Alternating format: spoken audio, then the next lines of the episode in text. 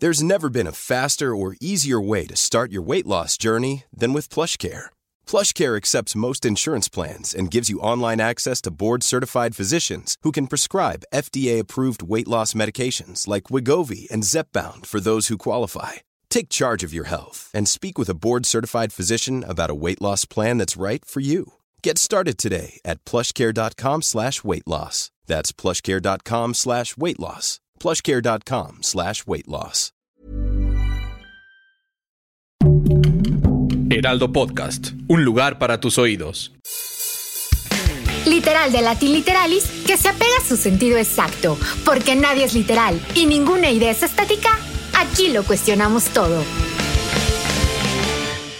Literal es un proyecto original del Heraldo Podcast del Heraldo de México. Encuentra un nuevo episodio cada semana y recuerda seguir este podcast en Spotify o en la plataforma que más te guste para estar el día con todos nuestros episodios. Hoy le damos la bienvenida a Ariana Harwich para hablar de la reedición de dos de sus novelas, Débil Mental y Mátate Amor. No, lo estoy diciendo mal, Ariana. ¿Cómo se dice? Mátate Amor.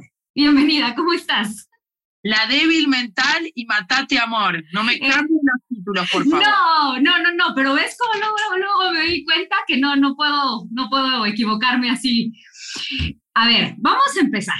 En estos libros das voz a mujeres que dicen lo que supuestamente, y supuestamente que lo estoy diciendo acá entre comillas, no debe decirse acerca de los hijos, de la pareja, de las relaciones, de las hijas y de un montón de cosas. ¿Por qué le traes estos temas, Ariana? O sea, ¿en qué momento decides que vas a hablar de lo que no se debe hablar? Sí, realmente no fue una decisión, no fue una decisión la primera novela, Matate Amor, y, y, tampoco fue una decisión en la segunda, ni en la tercera, ni en la cuarta, ni lo será nunca. No es tanto una decisión eh, consciente o, o, política o literaria o lo que fuese, o artística, sino es como que realmente no tengo alternativa, ¿no? Es, supongo que siempre la escritura es, como dicen siempre, una necesidad, una necesidad absoluta. Me acuerdo Margarita Duras decía, la escritura es, bueno, es como el alcohol, ¿no? Ella que era tan alcohólica, la escritura era su alcohol, su droga. Y en mi caso es igual, o sea, no es que quiera escribir sobre eso, es que no me da alternativa a la vida, ¿no? No tengo otra opción. Solamente puedo escribir sobre, sobre algo, sobre lo, lo, lo que tengo necesidad de escribir y tengo necesidad de escribir siempre sobre eso, ¿no? Sobre,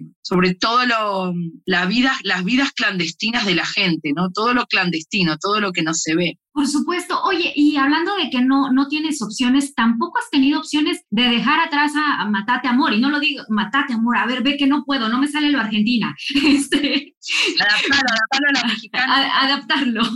Oye, este, porque esta novela que salió hace 10 años y se sigue hablando de ella y la sigues presentando y muy bien podríamos decir que los tiempos son otros, pero bueno, tú eres otra, los tiempos son otros. ¿Qué, ¿Cómo se siente seguir hablando de esta novela a una década de distancia? Sí, eso es cierto, es cierto, muy perturbador a nivel biográfico y a nivel literario. A nivel literario porque hace nueve años, desde 2011 que salió, 2021, hace 10 años, 2012, 2022, hace 10 años, una década eh, que estoy hablando de la novela, en, pensando la novela, debatiendo la novela, son 10 años de la vida, ¿no? De uno, que atraviesa toda, no sé, la última parte de la juventud. Es, el cuerpo cambia, la cabeza cambia, la relación con la muerte cambia, la maternidad cambia y, y Matate Amor la sigo pensando y leyendo en público, como una canción que uno toca una y otra vez para un músico, ¿no? Sí. Pero por otro lado, está muy actualizada. Para mí no siento que me haya quedado lejos, es raro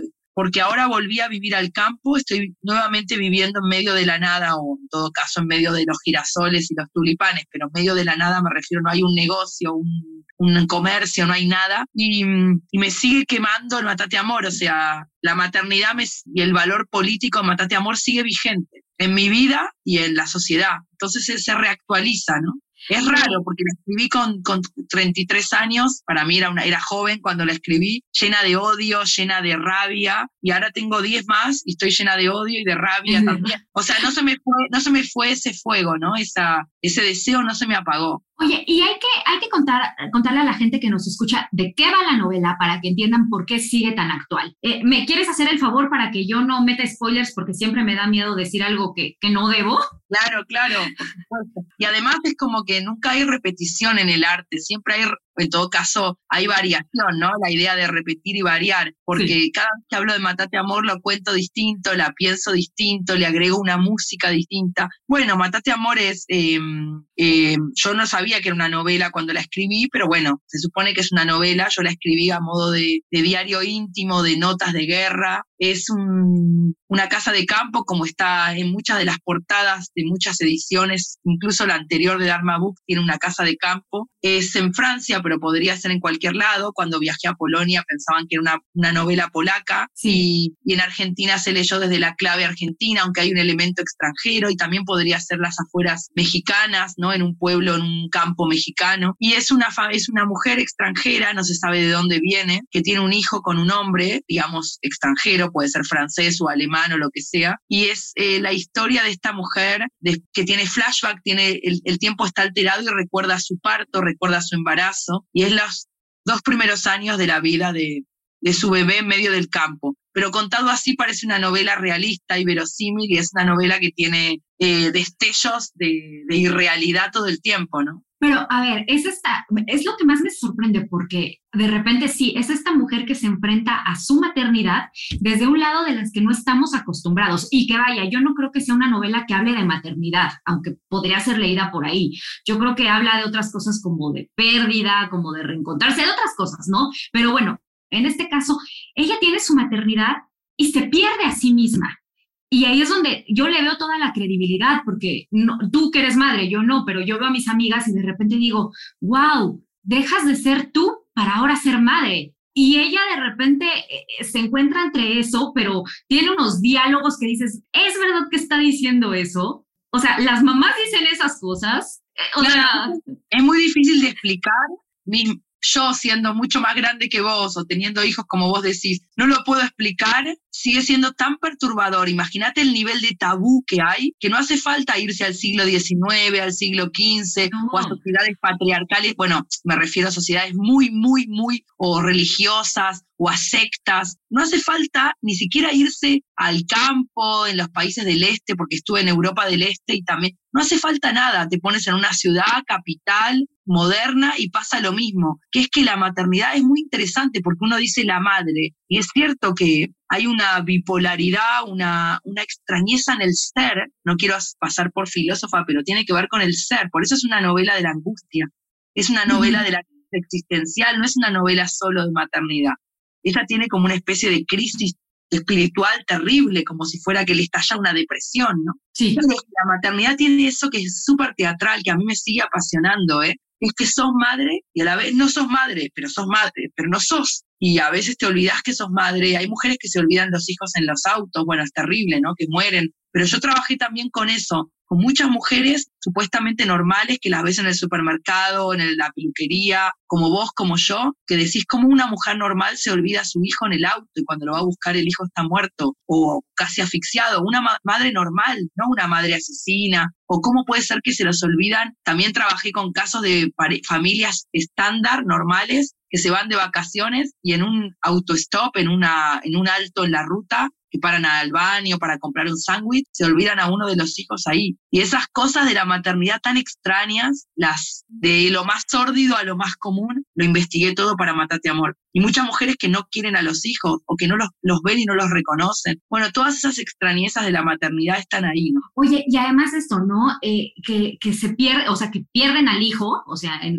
puede ser metafóricamente o literalmente, pero acá también la narradora dice, yo soy una mujer que se dejó estar y tiene caries y ya no lee. Es una mujer que se perdió a sí misma. Claro, en ese primer, en esa primer, en, el encuentro con la maternidad, por eso hay tantas mujeres que tienen tan llorando, depresivas, sin querer diagnosticar, porque no soy una profesional, estamos hablando de literatura, pero justamente escarbé, porque escribir es escarbar, cavar, cavar la tierra, escarbé en eso, de los primeros encuentros filosóficos con la maternidad, que no son lo mismo que después, hay un shock muy grande, es muy perturbador. Para mí es una de las experiencias más eh, revolucionarias del ser, el ser con mayúscula, porque claro, hay, eh, soy una mujer que se dejó estar y tiene caries y ya no lee, y se dice a sí misma, lee idiota. Porque claro, porque tu cuerpo, tus dientes, tu sexo, tu panza, tu cabeza, tu espiritualidad, no, no pueden ser durante el primer año, ¿no? Y dicho así parece una estupidez burguesa, pero cuando se vive de adentro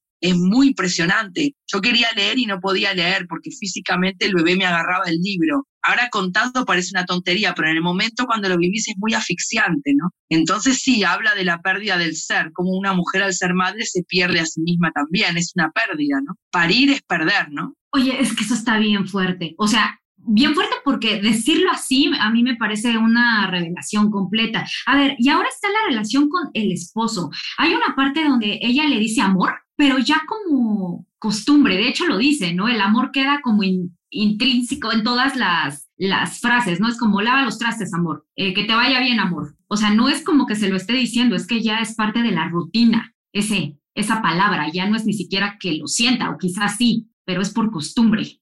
Claro, la novela analiza eh, y piensa todas las mecanizaciones, las automatizaciones, eh, la, alienación con las palabras. Por eso se burla y dice, eh, lo que quieras, amor, somos partes de, esa de esas parejas que mecanizan la palabra amor hasta cuando se detestan, ¿no? No te quiero volver a ver, amor. Entonces, Matate, amor. Claro, la novela también es una comedia, ¿no? Espero que se lea así. Fue, estuvo en teatro bastante tiempo, en varios países. Eh, y, era una tragicomedia. Yo espero que se lea con esa clave. Es una tragedia y es una comedia, y también es un drama y también es un melodrama, como en las telenovelas que hemos visto, hemos visto toda nuestra infancia, nosotras latinoamericanas, ¿no? Eh, pero sí, las palabras tienen ese riesgo de automatizarse, no solo la palabra amor, cualquier palabra se gastan, las palabras se gastan y no quieren decir nada después. Y las parejas siempre usan palabras que no quieren decir nada, ¿no? Ay, eso, eso es horrible, porque yo siempre he creído que como las cosas hay que nombrarlas para que existan, pues las palabras tienen un significado, pero al final sí, se desgastan de tanto usarlas o, o de decir las palabras. se gastan, se mueren, se deshacen. Mutan como las plantas, sí, mutan, se, se sale la raíz, las palabras, no, imagínate un primer te amo o lo que sea, el asombro absoluto, la irradiación maravillosa y, el, luego lo que esa misma palabra no quiere decir nada, ¿no? El desenamorarse de las palabras. Bueno, la novela, siempre que escribo trato de pensar en eso. Cuando una palabra se gasta, cuando está viva, ¿entendés? Sí, sí, sí. Y, y Además, hay otra cosa, ¿no? O sea, hablando, volviendo un poquito a la parte de la maternidad, yo también te decía, bueno, más bien, no creo que ella sea una mala madre, creo que todos, ni una mala esposa, bueno, ya cada quien que lo juzgue, ¿no? Cada quien tiene que hacer sus interpretaciones de, estos personajes y de, de los personajes de tus otras novelas, pero al final, ella es una madre con los recursos que tiene, ¿no? Porque al final Many of us have those stubborn pounds that seem impossible to lose, no matter how good we eat or how hard we work out. My solution is PlushCare.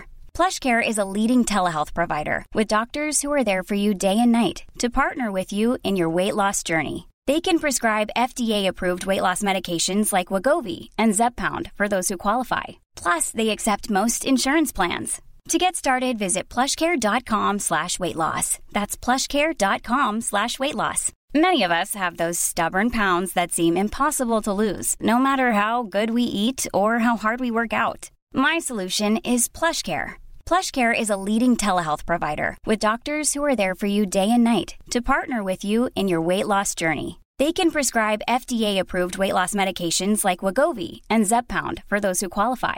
Plus, they accept most insurance plans. To get started, visit plushcare.com slash weight loss. That's plushcare.com slash weight loss. Incluso cuando que, le dice, toma al niño, pues lo hace desde donde ella sabe que son sus capacidades, ¿no? O sea, le da el amor que tiene para el niño desde donde ella siente que puede ser una buena madre. Eh, me di a entender, siento que mala madre no es, hace lo que puede con lo que tiene. Seguro, seguro, por eso no, sí, sí, se entiende. Por eso la novela no tiene que ser leída desde una clave moralista, desde una grilla de lectura, desde una lectura moralista, moral. Es imposible, porque si no la novela fracasa. Hay que tratar de ver todos los claros oscuros, ¿no?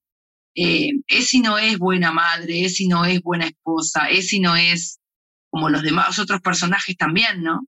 Son inocentes y culpables a la vez, ¿no? Y esa ambigüedad es importante para la lectura, porque si uno trata de moralizar y de establecer buenos y malos, está, para mí está leyendo mal, ¿no? Y creo que eso es importante eh, establecerlo, ¿no? Porque eh, justamente, sobre todo en sociedades como las latinoamericanas, donde la madre ocupa un lugar tan importante y tan santificado, híjole, pues este, este personaje sí nos viene a dar en la torre, ¿no? Exactamente, igual yo pensé que era Latinoamérica y en Medio Oriente es igual, y en Europa finalmente, no sé si Europa Central no, pero los países de Europa del Este y los países que tuvieron comunismo, muy católicos, eh, en África, o sea, finalmente en Asia también me han dicho, o sea, eh, uff, el comunismo, el estalinismo, el, nazismo, las dictaduras militares siempre tenían una sola cosa en la que estaban de acuerdo, que era que la madre era santificada, la madre buena, que tiene 50 hijos, que y eso es un fardo terrible. Bueno, por eso tantas mujeres se, se, deprimen, se suicidan, en fin, hay mucho para pensar. Oye, sí es cierto, pues por eso ha sido una novela que ha sido traducida en tantos idiomas y que ha tenido tantas reediciones, porque pues por algo funciona en, en culturas tan diversas o que creemos que son tan diversas, ¿no?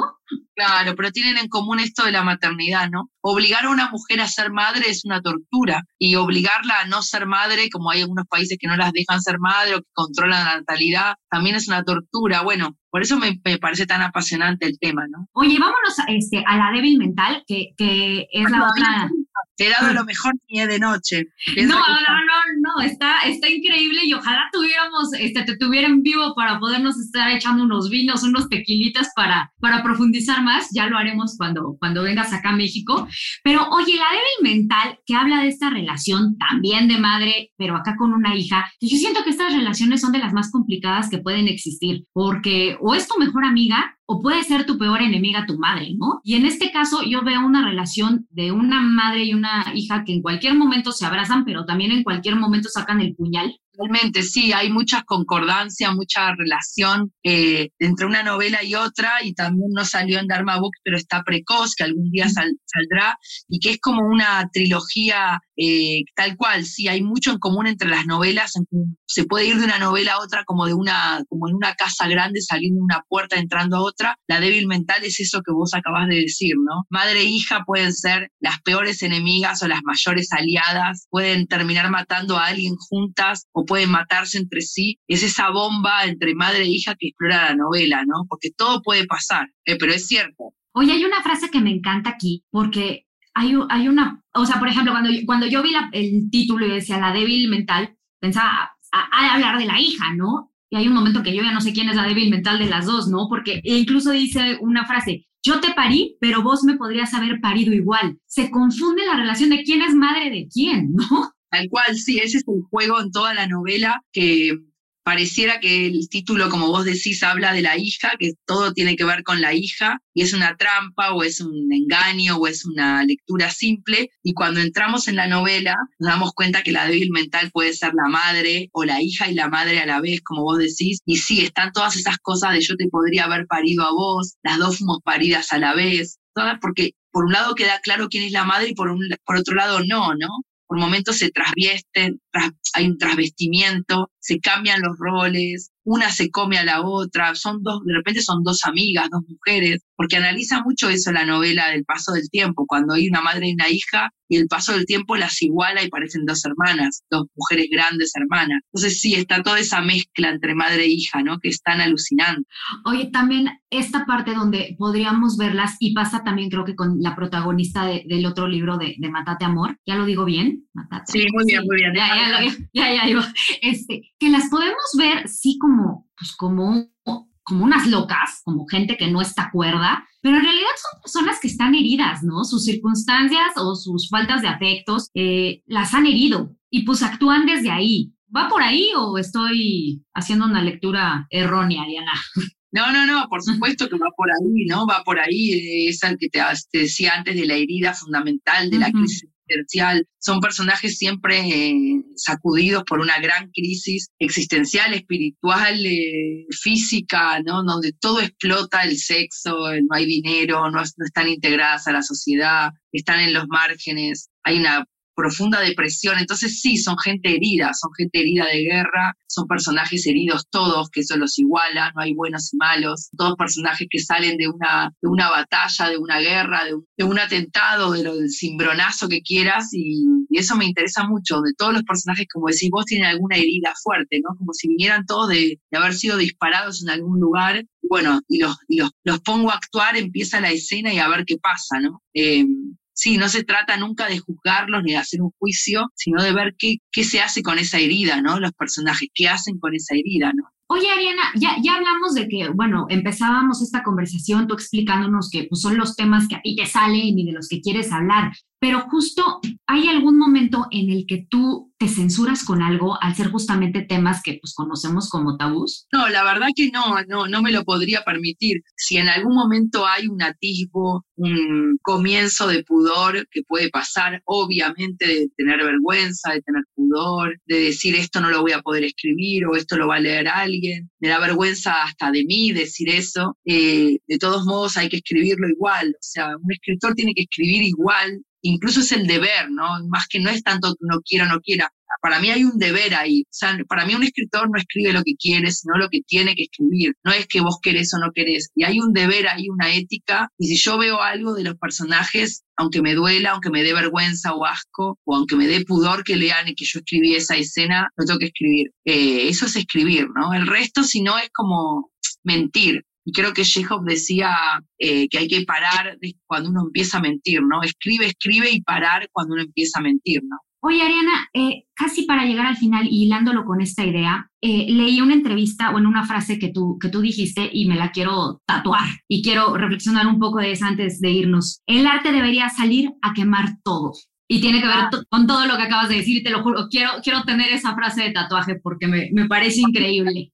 De verdad, sería lindo que te lo hicieras de verdad. Eh, hay gente que se tatúa cosas mucho menos interesantes, ¿no? Esto, esto es como, eh, es el resumen de, de todo lo, lo, que nos debería importar, ¿no? Sobre todo tú que, que, has hablado mucho últimamente de lo que está pasando con la censura de los artistas rusos y estas cosas, eh, que bueno, si, si la gente quiere enterarse más de esto, ya nos dirás tus redes sociales porque por ahí lo compartes, pero, pero cuéntame un poco cuando, cuando, cuando un poco más de esta frase, ¿a qué, a qué viene? ¿Por qué lo, lo dices? Qué pena que esta conversación no, no en vivo o para los lectores, pero no importa, lo van a retranscribir, ¿no? Claro, sí. No, esa frase obviamente que no, no es mía, sino que sigue una tradición, una, un modo de entender el arte que, no, que yo me lo apropio, que yo lo encarno, que yo sigo esa misma línea eh, con fervor. Supongo que se nota en quienes me han visto mis presentaciones o mis libros, creo que se nota ese, ese deseo, ese fervor. Y creo que eso, ¿no? El arte así medio mainstream, el arte un poco burgués o políticamente correcto, todo eso me parece una basura, me parece, a mí no me interesa en absoluto, no puedo creer cómo los lectores no se dan cuenta que les están mintiendo, pero bueno, cada uno lee lo que quiere trata de eso la democracia, pero a mí no me interesa ese arte en absoluto. Y cuando digo quemar todo es que tiene que ver con eso, ¿no? Con, con lo que decías vos al comienzo. El arte viene a destruir, siempre fue así, a destruir em, leyes, a destruir la, el cinismo, la hipocresía, a mostrar lo otro, la otra cara, el otro relato, el que no se ve, ¿no? El de los perdedores, el de que el relato del que no está, el que desapareció, el que lo mataron. La, el arte siempre viene a mostrar ahí eso que molesta mucho, ¿no? Eso que incomoda, que duele, que, que da vergüenza ahí pone el bisturí, ahí pone el arma, el arte, ¿no? Por eso digo destruirlo todo. Tiene un ánimo así medio kamikaze el arte. Es por eso. Me, encanta, sí me lo voy a tatuar y, te lo voy a mandar cuando lo haga. Eh, Ariana, yo para, para despedirnos, este es un podcast de libros y pues tú eres una lectora eh, formidable. Por favor, ya, yo no sabía para dónde inclinar esta pregunta exactamente, entonces la haré la básica. ¿Qué estás leyendo en este momento? ¿Qué, qué hay en tu mesita de noche? Sí, em, los libros están en los baúles del auto, están tirados en una casa de campo, tirados con todo el amor del mundo, ¿no? Están al lado de una chimenea, están acá en el baño, así que no están ordenados en ningún lado. Y bueno, eh, yo estoy leyendo, bueno, no lo tengo acá, sí estoy apoyando el teléfono en un libro, pero estoy leyendo los, diarios eh, de Sandor Maray, no es, es un clásico, pero yo no lo había leído, los diarios de Sandor Maray, eh, que los escribió, bueno, antes de suicidarse, ahí en Estados Unidos y eh, también estoy leyendo, bueno, siempre le estoy leyendo a los, a los húngaros. Ahora tengo acá una, una biografía, pero está en francés, pero bueno, es de un es de un hombre que se llama Imre Kertész, que lo cito todo el tiempo porque soy muy pesada, pero para mí es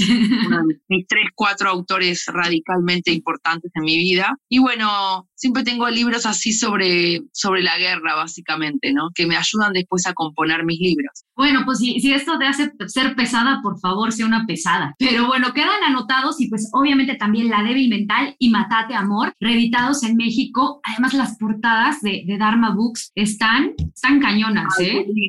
No, están preciosas. Me prometen que cuando lo transcriban le, no me cambian las palabras, ¿sí? Prometido, prometido. No, no porque hable bien o mal, pero es tan importante porque la palabra, bueno, es todo, ¿no? Es como la música ahí que te, bueno, y cuando sale me avisan y cuando vaya a México nos vemos, hacemos un vivo o algo. Claro que sí, y pues mientras tanto, todo lo que dijiste, sí, hacemos un en vivo, te lo compartimos, y pues mientras tanto, eh, pues le invitamos a la gente que nos siga en nuestras redes sociales del Heraldo Podcast, estamos en Instagram, en TikTok como el Heraldo Podcast, y pues que nos dejen sus comentarios para saber qué quieren escuchar. Ariana, ¿a ti dónde te encontramos? ¿Dónde te leemos? Eh, mis redes decís. Sí, sí, sí. Sí, em, eh, Ariana Ar em, está ahí en Instagram, que, está bueno, y también lo mismo en, para eh, Twitter, ¿no? Que también es interesante esa comunidad que se arma en Twitter. A mí me gusta, como las notas al pie de, la escritura, ¿no? Sí, exactamente. Yo, yo ahí te sigo y la verdad es que te disfruto muchísimo. Y bueno, pues Yo, yo soy Melisa Moreno y me encuentran en arroba melisototota y nos escuchamos la siguiente. Muchas gracias. Hasta pronto. Planning for your next trip? Elevate your travel style with Quince. Quince has all the jet setting essentials you'll want for your next getaway, like European linen, premium luggage options, buttery soft Italian leather bags, and so much more. And is all priced at 50 to 80% less than similar brands. Plus, Quince only works with factories that use safe and ethical manufacturing practices. Pack your bags with high-quality essentials you'll be wearing for vacations to come with Quince. Go to quince.com/pack for free shipping and 365-day returns.